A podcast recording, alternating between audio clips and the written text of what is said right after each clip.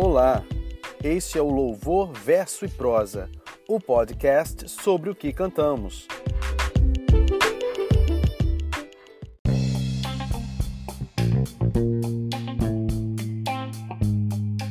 Sejam muito bem-vindos, meus queridos ouvintes. Aqui quem fala é o Neemias. E no episódio de hoje nós vamos falar sobre uma palavra que surgiu no cenário evangélico musical brasileiro e que algumas pessoas já estranharam de cara e outras já adotaram imediatamente. Vamos falar sobre worship. O que é isso? De onde veio? O que ele representa hoje? Quem são as pessoas envolvidas nesse movimento? Existem músicas chaves? Como foi que isso aconteceu?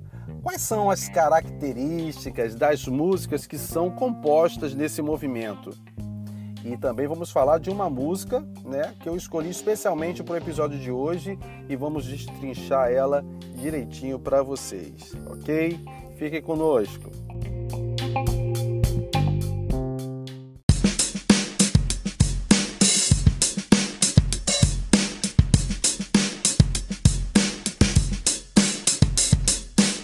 Vamos lá então, pessoal. Worship. O que é? Worship é uma palavra que vem da língua inglesa e significa adoração. Mas não é uma adoração estática, mental. É uma adoração expressiva, voluntária, uma adoração que te move, que você expressa fisicamente, com voz, com corpo. Isso é worship. Mas essa palavra também é usada para denominar o mais recente movimento na música cristã no Brasil e no mundo. Worship é um movimento sociocultural, religioso e, consequentemente, artístico. Podemos dizer que worship é uma mentalidade. E eu digo mentalidade porque engloba comportamento, visão de mundo, relacionamentos e forma de culto. Isso também resultou numa mudança na música. A gente vê agora que eles têm uma, uma característica muito própria para as suas canções e a condução dos seus momentos de louvor. E como que isso chegou aqui? Você já deve ter ouvido algumas músicas na rádio. Uma das mais famosas é Essa Casa é Tua Casa. Então, a, a gente, é, quando começou a ouvir essas músicas que eram bem particulares, bem especiais, bem diferente do que nós já estávamos acostumados a ouvir, nós tivemos um pequeno estranhamento, mas logo a moçada aderiu. Em muitas igrejas e muitos ajuntamentos eram cantadas essas canções, não só essa, como muitas outras similares. Mas como que surgiu isso? Qual foi o caminho que isso trilhou? Caminho, gente, é, é um pouco complexo. É bem longo, tem muitos detalhes, mas eu vou tentar resumir ao máximo, apenas para dar um norte e mostrar para vocês qual o caminho que isso trilhou. Bem, nos Estados Unidos, no final da década de 70, começaram os ajuntamentos de louvor e adoração. Louvor congregacional e também estava acontecendo isso no Brasil. Quem promoveu isso aqui com força foi Azaf Borba com o Ministério Life Ademar de Campos, na Comunidade da Graça, e o Bené Gomes, com o Ministério Coinonia. Eles faziam esses ajuntamentos, gravando ao vivo, inclusive, muitos CDs, muitos álbuns foram, foram produzidos nesse período. Não CDs, né, gente? Mas LPs. Era na década, assim, final da década de 80, 90, que foi quando começou a aparecer os CDs no mercado mas eles fizeram, né, marcaram presença nessa sequência. Primeiramente, Azaf Borba, né, desde o iníciozinho dos anos 80, ele estava ali produzindo bastante conteúdo de louvor congregacional. E até hoje ele produz. Ademar de Campos, o Bené Gomes, quantos, quantos novos ministros ele lançou no, no meio evangélico. E aí, aconteceu uma coisa nos anos 90. A Integrity Music nos Estados Unidos lançou um projeto que tomou proporções internacionais, que foi o Rosanna Music, com a voz de Ron Canoli. E ele explodiu no Brasil em 95 com o álbum Sing Out.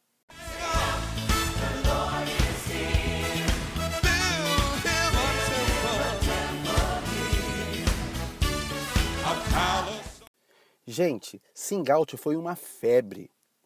Para onde você fosse, você ia ouvir sing out no coral da igreja, os jovens cantando, alguma versão em português. Era uma epidemia de sing out. Aquilo trouxe uma influência na adoração, mesmo sendo de fora do Brasil, muita gente aderiu porque era algo novo, algo prazeroso, e a gente começou a adotar algumas características que ele carregava. Mas lá do outro lado do mundo também tinha um ministério de louvor surgindo na Austrália. Darlene Check já estava lançando o quarto álbum e ela já tinha feito sucesso também com Shout to the Lord, que em português é Aclame ao Senhor.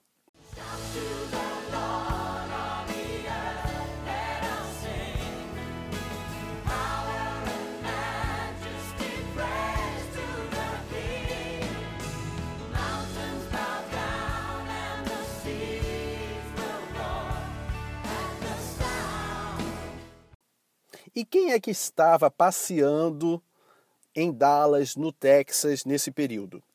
Ana Paula Valadão. E ela foi exposta a todo esse movimento de, de ajuntamento, de louvor, de gravação ao vivo que estava acontecendo nos Estados Unidos, e ela trouxe isso para cá, logo em seguida, mais ou menos no ano de 97, e ela no ano seguinte lançou o primeiro álbum do Diante do Trono. E esse primeiro álbum foi rapidamente é, é, aderido, porque as igrejas já estavam acostumadas com aquele tipo de abordagem na ministração de louvor. Ela trouxe muitas canções congregacionais, foi uma explosão de vendas, porque eram músicas muito boas, com arranjos instrumentais muito elaborados, arranjos vocais muito bem trabalhados, então foi um, um marco foi um início. Parecia também que era mais uma banda de louvor no meio, era uma banda que fez um trabalho bem feito. Mas, gente, logo no segundo álbum, Ana Paula Valadão já veio com coisa nova.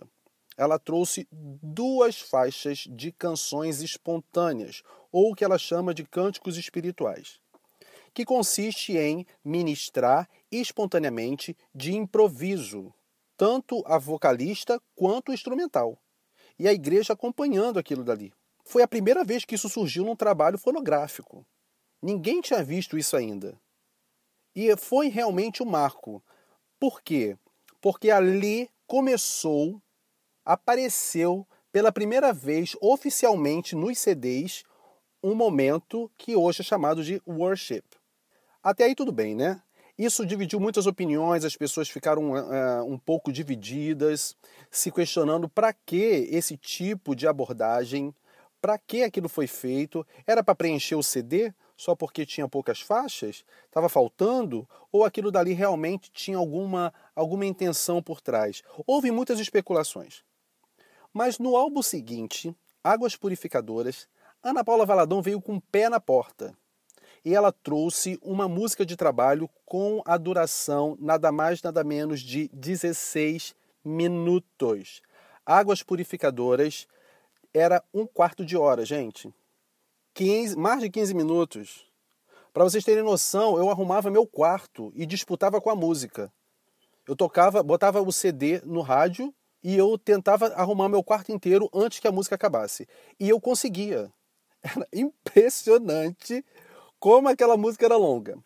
Mas vamos falar dessa música. Era muito produzida, era uma altamente produzida, uma canção que mantinha sua qualidade desde o primeiro minuto ao último.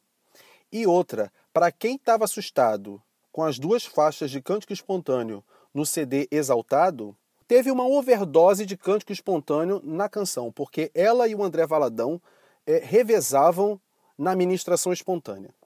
Então, assim, foi um marco. Foi um choque, as pessoas não estavam acostumadas com aquilo. Agora ela colocou uma ministração espontânea dentro de uma música de trabalho, não era uma faixa isolada, e aquilo dali teve um alcance. Despertou a curiosidade do povo. Primeiro que a música era muito boa, Águas Purificadoras arrebentou. Mas aí as pessoas ficaram curiosas, o que, que vem depois? O que, que vem em seguida? Aí, gente, o caldo entornou. Depois daquele CD Águas Purificadoras com 16 minutos, Ana Paula vem com Preciso de Ti. Pra que tanta mentira e falsidade, máscaras?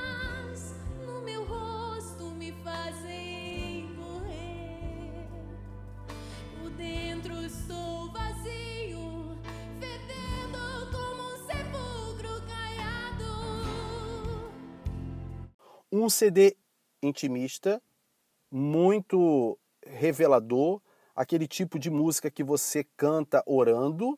Todas as canções eram focadas em Deus, é, mostrava arrependimento, que era um tema sensível para a época. Falar de arrependimento, falar que eu preciso de ti, falar que eu, que eu sou corruptível, que eu sou hipócrita, isso tudo era o teor da canção. A, a, a música Precisa de Ti é quase uma epopeia, porque além de longa, ela tem trechos da Bíblia, narração, ministração espontânea. Gente, era um combo, quase uma denúncia. Ela trouxe a corrupção humana às claras. Eu acho que eu nunca tinha visto alguém fazer isso numa música. Ela se expôs demais até. Dali para frente, é, o Diante do Trono só abriu a porta. Porque depois do Preciso de Ti, quem explodiu foi o pastor Antônio Cirilo, do Santa Geração, com a canção Poderoso Deus. Gente, Poderoso Deus, você conhece, com certeza, que está me ouvindo. Cantou sim na sua igreja, fez a voz do David Keelan, que fazia dueto com ele na música. Você fez sim, você estava lá. E aí, gente, olha, já vai, vai, vai fazendo a, a, a liga, né? Ana Paula Valadão, Antônio Cirilo, e tinha mais um, um grupo de amigos, Judson Oliveira, David Keelan, Cris Tristão, do Asas da Adoração. É uma galera junto ali. E depois, quem saiu, depois ramificou, foi ramificando esse movimento. Quem saiu desse movimento foi Nívia Soares, mas a Nívia não veio copiando ninguém, não. Ela veio com um estilo muito próprio, muito autêntico. E além da Nívia Soares, quem saiu desse movimento também foi Heloísa Rosa, que acabou tomando assim o ministério uma maior proporção, mais isoladamente. Daí, gente, essa galera foi disseminando, foi espalhando, compartilhando uma visão de adoração extravagante. E o que é uma adoração extravagante? É a adoração que você não se importa se estão te olhando, você não se importa se você vai ser mal interpretado. Se tiver que chorar, você vai chorar. Se tiver que se expressar, você vai se expressar. Se tiver que deitar no, no chão, abraçar os seus próprios braços, se você tiver que chorar, se quebrantar, ajoelhar no chão, botar a cara no pó, você vai fazer sem qualquer preocupação de julgamento alheio. Isso é adoração extravagante. Tá? Conhecido. A Darlene Check, na Austrália, lançou o livro Adoração Extravagante. E o engraçado é que esse movimento de cântico espontâneo era presente em todas essas pessoas. Eles estavam todos envolvidos ali. E isso saiu do Brasil e foi para fora também, para ele lá tomar uma roupagem nova. E aí, gente, né, o worship chegou. O que é o worship? É aquela adoração intimista em que só Deus é o foco dela. Não tem lugar para outros. Não tem lugar para outros interesses. Se há algum interesse na, na minha adoração, é que eu diminua e que o Senhor cresça. É que Ele recupere as minhas emoções. É que Ele cure as feridas da minha alma. Né? Os meus traumas do passado, a rejeição, os abusos, as divergências e tudo aquilo que vai trazendo mazelas para a vida da pessoa, é isso que eles colocam na canção. Vocês podem reparar que a canção ela tem uma carga de emoção muito forte. Por quê? Porque a tendência desse público é um, o público worship é um público mais sofrido, digamos emocionalmente.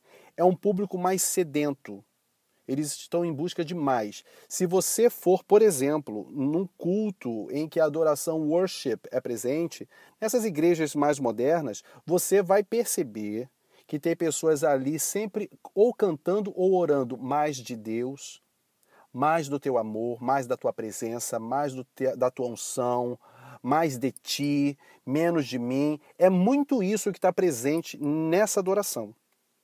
Então, o worship tem uma característica bem, bem peculiar. Eu quero falar de outras coisas também que houve musical, musicalmente houve uma influência sim europeia britânica do pop rock, que é muito presente. É cultural. Aquele tipo de rock do Coldplay, é, que tem uns, os tons menores, são mais lentos, são um pouco mais emotivos. O U2, que tem uma levada mais pop. E aí, gente, o Delirious apareceu aí no cenário mundial. E esse Delirious, que inclusive já cantou no Brasil e já gravou com André Valadão, trouxe aquela roupagem mais é, moderna para o worship, que é o que chegou hoje. Temos os nomes super conhecidos aí. Né? Nos Estados Unidos, você já deve ter ouvido falar no Jesus Culture, que é um ministério de louvor que traz essa adoração mais próxima, mais intimista, que fala muito do amor de Deus, que fala do relacionamento de, do homem e Deus através do sacrifício de Jesus. Então, realmente é muito presente esse tema. Você deve ter conhecido a Kim Walker. Kim Walker é uma das vocalistas do Jesus Culture e também tem carreira solo. Kim Walker é uma, um, um ícone dos Estados Unidos do worship. E agora, também, um nome muito forte, eu acho até mais forte do que o da Kim Walker, é o da Carrie Job. Carrie Job, gente, é uma menina que compõe muito e boa parte das suas músicas já foram traduzidas para a nossa língua, como por exemplo Canção do Apocalipse, Maranata, que o Ministério Viva regravou, e agora The Blessing, né, que foi traduzido como A Benção. Essa música, deixa eu lembrar como é que ela é, é que a bênção se derrame até mil gerações, tua família e teus filhos e os filhos dos teus filhos. Aliás, eu gosto mais da versão em português, coisa que é difícil para mim, do que da versão original. Mas, gente, pelo amor de Deus, olha, se você está me ouvindo agora e está pensando em gravar essa música, meu amado, no nome de Jesus, grava não. Grava não, porque todo mundo já gravou, gente. Se você colocar lá no, no YouTube, você vai ver um monte de artistas que já fez cover, já gravou, já fez videoclipe, já, enfim, né, gente? Essa música está esgotada. Por favor, gente, ninguém mais grave, tá bom? Eu gosto muito dessa canção. Eu gosto muito. Não façam isso comigo. Então, pessoal, essa é a música que está aí em voga, né? Temos também Livres para Adorar, né? Do Vai Valer a Pena. E vai valer a pena. Gente, Vai Valer a Pena é, é, um, é um hino, é um clássico. Né? O, o, o Juliano Som é muito bom compositor. Neemias, eu não gosto de músicas repetitivas. Meu querido, se você não gosta de canções que repetem trechos, não ouça as canções de worship. Procura outros nichos de música. Tem vários outros artistas, tem vários outros compositores. adoração ou extravagante ou worship não é uma obrigação. Não é o caminho de todos nós. O caminho de todos nós é a morte. Ninguém é obrigado, portanto, a participar desse tipo de manifestação de louvor. Tá certo? Não fique aí se sentindo coagido. É assim mesmo. Tem gente que vai tem gente que não vai.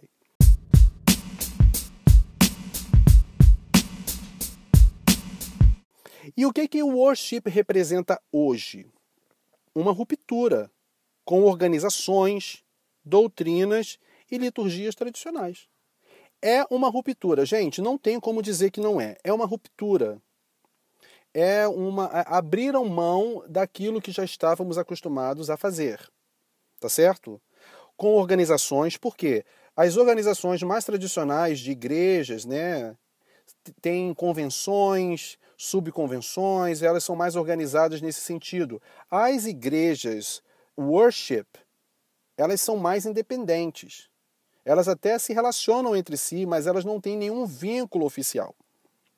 Doutrinas. Algumas doutrinas são mais valorizadas do que em outras denominações. A questão da graça, por exemplo, é muito propagada nesse tipo de ajuntamento.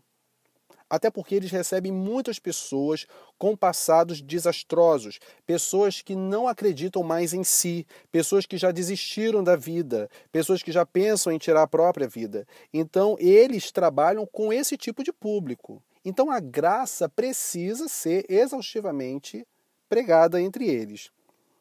Liturgias tradicionais, gente, eu não preciso nem falar isso, porque só de você entrar numa Bethel Church, numa Lagoinha Church, onde você for, o culto já não é igual na sua igreja. Não vou nem entrar nesses detalhes. Ela representa também uma cultura pós-moderna produzida por indivíduos que não se encaixam nos padrões teológicos hegemônicos. E quando eu digo hegemônicos, eu digo das igrejas mais é, de maior renome, né, das denominações mais predominantes no país não se encaixam. Por quê? Essas organizações são bem tradicionais e cultivam costumes muito naturais de gerações anteriores. E essa nova geração, por alguma razão, ela não quer seguir esses padrões. Ela quer outros padrões.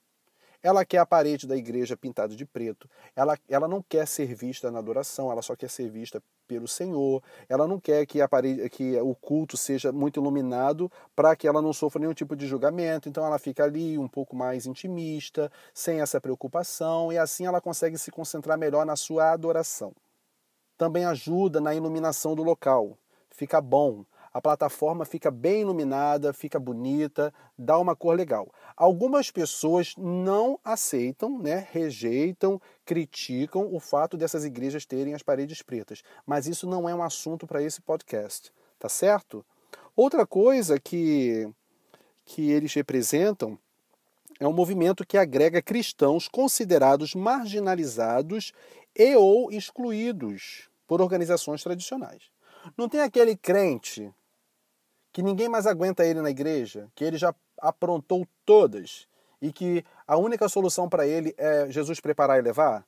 Então, essa pessoa geralmente já desistiu de si. E é para essa igreja que eles vão. E não se preocupe, eu não estou querendo aqui comparar ou dizer qual é o pastor melhor ou pior. Não. Isso é uma questão de mentalidade. Os pastores dessas igrejas worship já estão preparados psicologicamente para receber pessoas traumatizadas pessoas com a alma dilacerada, pessoas rejeitadas e, e que já desistiram de si. É diferente, é uma questão de mentalidade. Não é querendo comparar com as igrejas tradicionais, mas cada movimento tem o seu líder característico e essa é a característica, é, a característica deles, tá certo? Outra coisa que eles representam é uma nova visão teológico-carismática. Por quê, gente? Eles valorizam as manifestações espirituais, assim como as igrejas pentecostais. E isso é muito interessante porque para eles isso é muito normal. Eu ainda vejo que nas igrejas pentecostais, como a Assembleia de Deus, ainda há uma admiração exacerbada e excessiva dos membros para com as pessoas que manifestam dons espirituais. Eles praticamente veneram querem andar junto, quer pegar o copo d'água, quer ajudar a sentar na cadeira. É um, excesso de admiração por essas pessoas.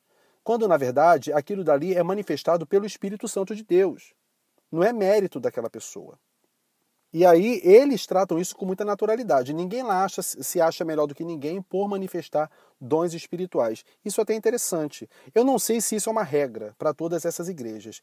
E eu achei isso bem, bem interessante representa também uma busca pela alta performance espiritual. Isso aqui, gente, eu acho bem engraçado. Porque nós estamos vivendo um período em que as pessoas buscam por alta performance profissional, familiar, nos relacionamentos, enfim. E acaba refletindo isso dentro do culto, dentro da igreja, o que, o que eu noto é que essas pessoas buscam por uma alta performance espiritual. E quando eu digo performance, eu não estou falando de algo fingido ou teatral. Eu estou falando de aproveitamento das oportunidades e daquilo que for oferecido. Se Deus está oferecendo perdão, aproveita, busca. Se Deus está oferecendo cura das, da, das suas emoções, vá lá e, e, pega, aproveita, desenvolve isso. Vamos lá ver, vamos, o que, que Deus tem para você? Qual é o propósito que Ele tem na sua vida? Vamos descobrir, vamos usar e vamos atingir, vamos alcançar, vamos conquistar, vamos multiplicar. Gente, isso é alta performance espiritual e ministerial. Olha que interessante. Aí a gente pensava que o worship era só um estilo de música. Não é não, meu querido. Se informa. O mais engraçado é que às vezes a igreja né, é mais tradicional, ah, como a, a, Batista, a Assembleia de Deus, a Adventista, às vezes vão lá no repertório worship para buscar uma coisa mais intimista. Isso é muito comum. Até porque agora está sendo tocado na rádio, então isso está muito bem propagado. Isso é bem interessante. O que a gente tem visto é uma espécie de globalização das denominações, e isso é meio que inevitável. Então, gente, não fica preocupado se uma música X for cantada na sua igreja, a não ser que ela seja um problema teológico. Mas se ela for uma canção que expressa adoração dentro dos preceitos bíblicos, hum, é, evita murmurar né? Aquilo dali realmente faz parte de um povo que vai morar no céu junto com você. Esse negócio de não gosto, não vou cantar, não sei o quê, não gosto dessa gente. Você que é mais tradicional, é mais antigo, né, no reino do Senhor, e está achando estranho novos crentes, né, vindo com novos costumes. Pergunta ao Espírito Santo de Deus, porque o Espírito Santo de Deus que habita neles, habita em você também. Então tenho certeza que ele vai te responder, tá certo? Agora falando de música, gente, da composição propriamente dita. Eu escolhi uma música para vocês, tá? Daqui a pouco eu vou destrinchar ela. Eu gostei muito dessa música, apesar de ela ter uma letra um pouco modesta. Agora, vamos aqui nas características dessas canções. Deixa eu falar para vocês. Costuma ser em primeira pessoa. Costuma, não é uma regra. Costuma. A boa parte dela fala de eu, de mim, para mim, tudo se relacionando a Deus. Tá certo? A não ser que seja de comunhão. Eu e você, nós na presença do Senhor, somos um, né? Mas a grande parte é uma canção direcionada para Deus, às vezes uma oração, às vezes até um desabafo. É bem interessante que eu, essa semana eu ouvi um desabafo, né? Eu depois eu posso até um dia falar sobre ele. A divindade é o interlocutor. Isso aqui é uma coisa interessante e bem importante de se falar, porque nas Assembleias de Deus a gente canta muito para os irmãos. É muito comum. Que Deus vai te abençoar, que você vai alcançar a vitória, que Ele escreveu teu nome na agenda e que a vitória é hoje e não vai embora sem levar a vitória, toca no anjo, esse tipo de coisa, né? As canções do worship é um diálogo com Deus. Apesar de Deus não ser o centro, né? E eu digo isso é, é, com muita propriedade. Por quê? É porque é sempre preciso de ti, preciso mudar, preciso que trabalhe em mim, preciso que me restaure. Ou seja, eu sou o centro. Mas pelo menos ele está pedindo para a pessoa certa. Está pedindo para Deus. Então, eu acho que a adoração é por aí. É claro que tem canções que a gente canta para o irmão, para levantar ele e tal. Mas existe necessidade também de nós cantarmos para o nosso Senhor. Né? Isso é extremamente importante. Seu refrão tem sempre uma frase de efeito que se repete por inúmeras vezes. Né? Inúmeras é um jeito de dizer. É, muitas vezes. Existe uma frase que se repete.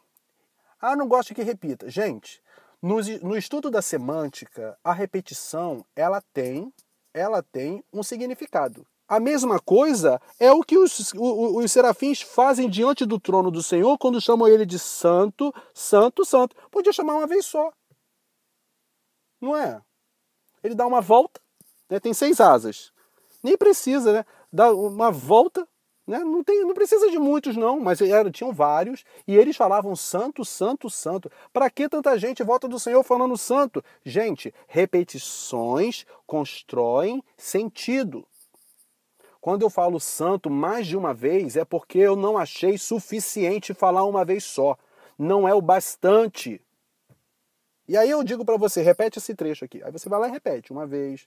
Repete de novo. Irmão, repete de novo. Eu tô, eu tô querendo abrir o seu entendimento para você assumir o que você está cantando. Eu não quero que você só me acompanhe. Eu quero que você fale isso aí da tua alma, do teu coração.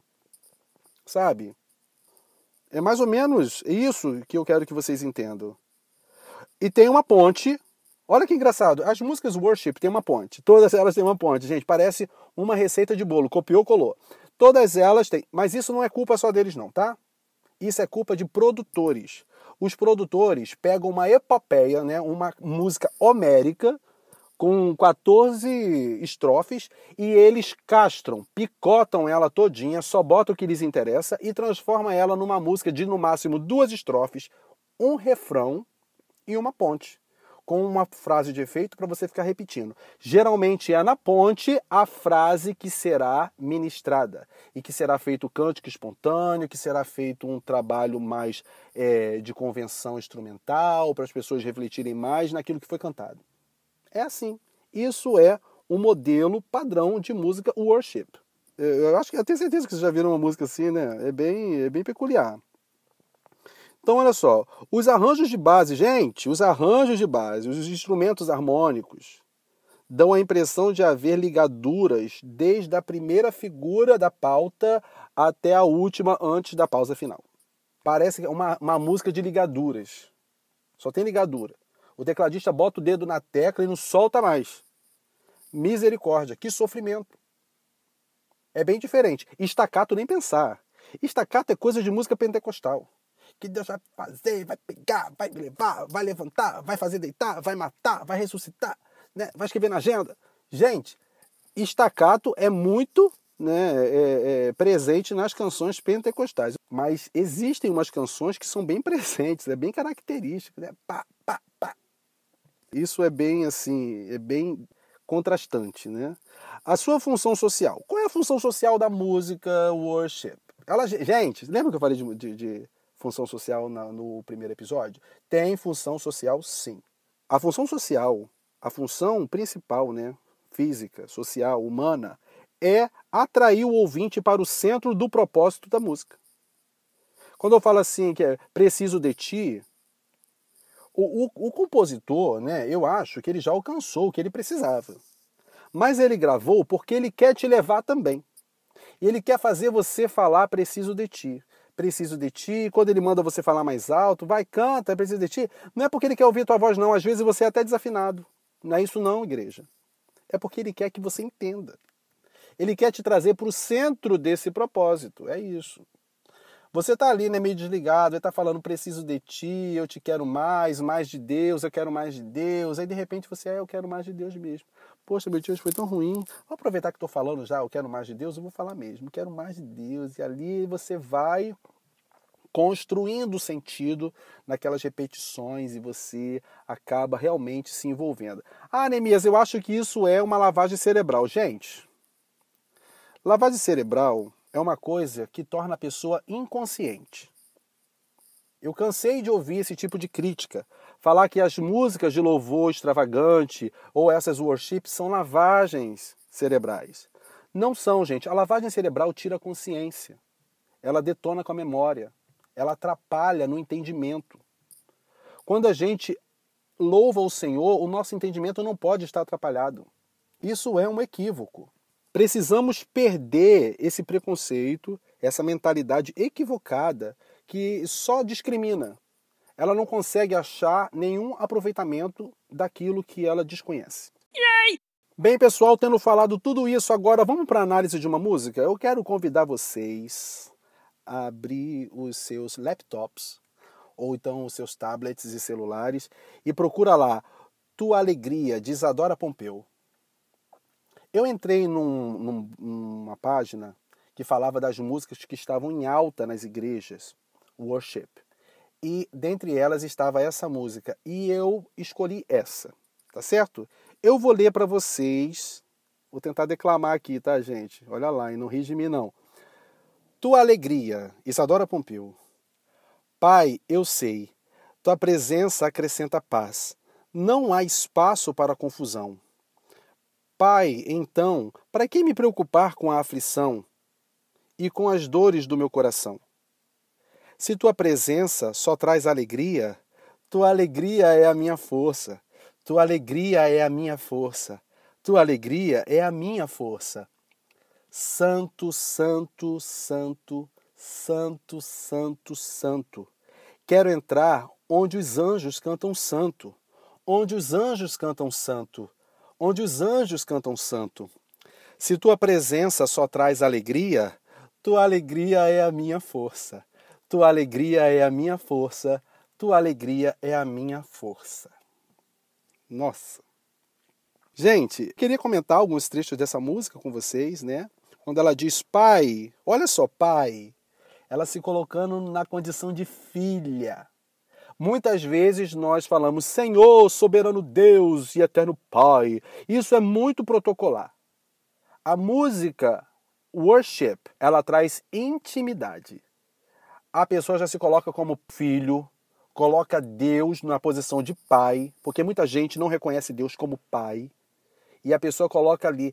Muita gente do movimento vem de famílias desestruturadas e elas têm carência paterna e elas acham em Deus essa paternidade e elas expressam isso na música. Quando o cantor vai lá para frente e diz: "Pai, quem está nessa condição adere, vai junto". Não, eu concordo. Eu confirmo. Eu estou junto. Eu estou de acordo. É pai. E ela diz aqui: Pai, tua presença acrescenta paz. Quando ela fala tua presença acrescenta paz, a gente lembra logo de Davi ministrando o louvor para Saul. É claro que o louvor era para Deus, mas ele estava ali ministrando diante da majestade do rei, né? E ali Saul era é, recebia paz e era a, acometido de liberta, libertação daqueles demônios que o oprimiam. É, imediatamente eu penso nesse, nesse cenário. E ela diz também: não há espaço para confusão. Gente, isso é uma verdade. Se você tiver hoje que tomar uma decisão, você diante de Deus tem que ter paz. Se não tem paz para tomar uma decisão, continue orando. Não tome ainda. Espera. Porque onde Deus está, não pode haver confusão. Deus é, é, é clareza, é certeza, é paz. Não pode ter esse tipo de confusão. Então eu gosto muito desse trecho quando ela constrói esse sentido aqui. E ela diz: Pai, então, para que me preocupar com a aflição e com as dores do meu coração? Gente, aqui realmente me, me incomodou. Porque aflição, gente, é aquilo que vai te deixar aflito. Se eu vou estar aflito, eu vou, eu vou me preocupar com a aflição sim. eu achei que isso aqui seria talvez, não vou falar utópico, mas seria o ideal. Estar na presença de Deus era para esquecer realmente os problemas. Mas muitas vezes nós vamos para a presença de Deus por causa dessas aflições. E Deus permite que aconteçam essas aflições para, para que cresçamos, para que amadureçamos. E aí ela diz isso. O ideal seria realmente, para que me preocupar com a aflição e com as dores do meu coração? Não, meu bem. Deixa eu te explicar. No meu caso, foram as dores do meu coração que me trouxeram aqui. tá entendendo, gente? Como é mistério? Mas enfim, eu entendo qual é a intenção dela. Já que você está aqui por causa das dores do seu coração e por causa da sua aflição, então desfrute da presença do Senhor. Tenha paz. Tenha paz. Receba paz. Amém? Você que está me ouvindo, receba paz. Paz. Receba paz onde você estiver aí. E aí, gente, olha o que ela diz: se tua presença só traz alegria, tua alegria é a minha força. Uau! Tua alegria é a minha força. Aqui eu também tive assim um pouco de choque, porque a presença de Deus não só traz alegria. A presença de Deus também traz quebrantamento, arrependimento. A presença de Deus em alguns casos, manifesta terror. É assombrosa. Lembra lá quando Raabe disse né, para, para os espias e, e falou: estamos todos desmaiados com o que o seu Deus fez no Egito. É impressionante, né? Porque a conversa chegou até lá. Ela já até sabia o que tinha acontecido antes. Então, Estamos desmaiados, por quê? Porque é assombroso. Então a presença de Deus, ela não só traz alegria, mas ela traz também é, reconciliação, arrependimento. Mas a alegria do Senhor é a nossa força. Isso aqui ela acertou em cheio. A alegria do Senhor é a minha força. E ela fala três vezes: a alegria do Senhor é a minha força. Ela poderia ter dado outra frase, mas ela repetiu: a alegria do Senhor é a minha força. Essa repetição não é vã. Ela tem um objetivo. Ela tem o intuito de te envolver. Ela quer que você fale. Ela vai te dar essa chance de falar até o final da música. Tua alegria é a minha força. Quando eu repito isso, é porque não foi suficiente para mim uma vez só reconhecer. Eu quero mais. Eu, eu reconheço que é disso que eu preciso. Tua alegria é a minha força. Tua alegria é a minha força. Tua alegria é a minha força. E aí ela diz assim, ó: Santo, Santo, Santo. Santo, Santo, Santo. Aqui é a ponte, gente, não tem a ponte. Eu falei da ponte, né? A ponte é aquilo que o teu produtor cria para você poder ministrar, né? Aí você faz assim: Santo, Santo, Santo. Ela me traz diretamente, né, naquilo que eu falei lá em Isaías. No ano em que morreu Riosias, eu vi o Senhor sentado no alto e sublime trono. Mais à frente dizia que os, o, o, e os querubins voavam com seis asas, com duas cobriu o rosto, com duas cobriu os seus pés, e com duas voavam e falavam: Santo, Santo, Santo é o Senhor dos exércitos. Toda a terra está cheia da sua glória. Gente, Santo, Santo, Santo. Lembra que eu falei? Podia falar uma vez só, né? Mas não, ele está lá. Santo, Santo, Santo, Santo, Santo, Santo. E ela repete isso como num desejo de estar naquela condição. Aí você fala assim: quem que essa compositora pensa que é, né, para falar isso? Mas não, acalme-se, ela diz mais coisa. Mais à frente ela fala assim: Quero entrar onde os anjos cantam santo. Onde os anjos cantam santo, onde os anjos cantam santo. Gente, onde os anjos cantam santo é a presença do Altíssimo. Só na presença dele. Eu quero estar na sua presença. Ela falou em outras palavras: eu quero estar na sua presença. Assim como os anjos, os querubins e os serafins estão na sua presença, eu também quero estar na sua presença, onde eles cantam santo. Eu quero estar nesse lugar. Sabe? E aí a gente pensa assim, ah, é muita ousadia, né? Botar isso numa música. Quem você pensa que é? Você acha que você nasceu virado para a lua? Que você é o filho favorito do Senhor? Meu amado, Melhor coisa é desejar estar na presença do Senhor, na presença de Deus, nem que fosse a eternidade, falar santo, santo, santo. Você não vai cansar, porque lá ninguém vai cansar. É diferente. Mas outra coisa é, o, o, as pessoas pensam, não tem mais nada que embarrere estarmos na presença de Deus. Nada que nos impeça. Não há. Não há. O véu do templo foi rasgado, e quando isso aconteceu, o santo lugar e o santo dos santos tornaram-se o mesmo lugar. Não havia mais divisão, não havia mais separação. Agora nós estamos de cara com o Santo dos Santos, onde só era reservado ao sumo sacerdote. O Senhor abriu para que pudéssemos entrar. Gente, isso é um mistério tão profundo. Meu Deus. Eu gosto muito de pensar sobre isso, porque é tão maravilhoso. E aí ela continua e diz: Se tua presença só traz alegria, tua alegria é a minha força. Tua alegria é a minha força. Peraí, eu tenho que dizer mais uma vez. Tua alegria é a minha força. Calma aí, eu vou me convencer ainda. Tua alegria é a minha força. Não, não é o bastante. Tua alegria é a minha força. Tua alegria é a minha força. Gente, Abre a tua boca onde você estiver. Fala para o teu Deus que a sua alegria é a tua força e que você depende dela. A alegria do Senhor é a nossa força.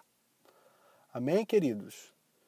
Então, olha aí, temos uma canção, Worship, em que podemos entender, podemos aprofundar mais, entender que o mesmo Deus que é rodeado de querubins, serafins, arcanjos e que eles cantam santo diante dele, que é o mesmo que era eh, que recebia o sacrifício lá no tabernáculo, no templo, atrás daquela daquele véu, é o mesmo Deus que chamamos de Pai. A sua alegria é a nossa força.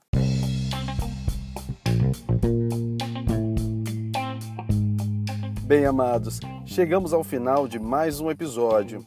Se você gostou e se identificou com o conteúdo deste podcast, clique em seguir para você receber os novos episódios. E por que não compartilhar também? Divulgue para os seus amigos que gostam de conversar sobre música, louvor e composição. Compartilhe também com seu líder, ministro, músicos e cantores, pastores, pessoas que trabalham direta ou indiretamente com música e ministração de louvor. Isso ajudará a alavancar nosso trabalho e a alcançar nossos objetivos de maneira mais rápida. No mais, igreja, até aqui Deus me deu. Um abraço.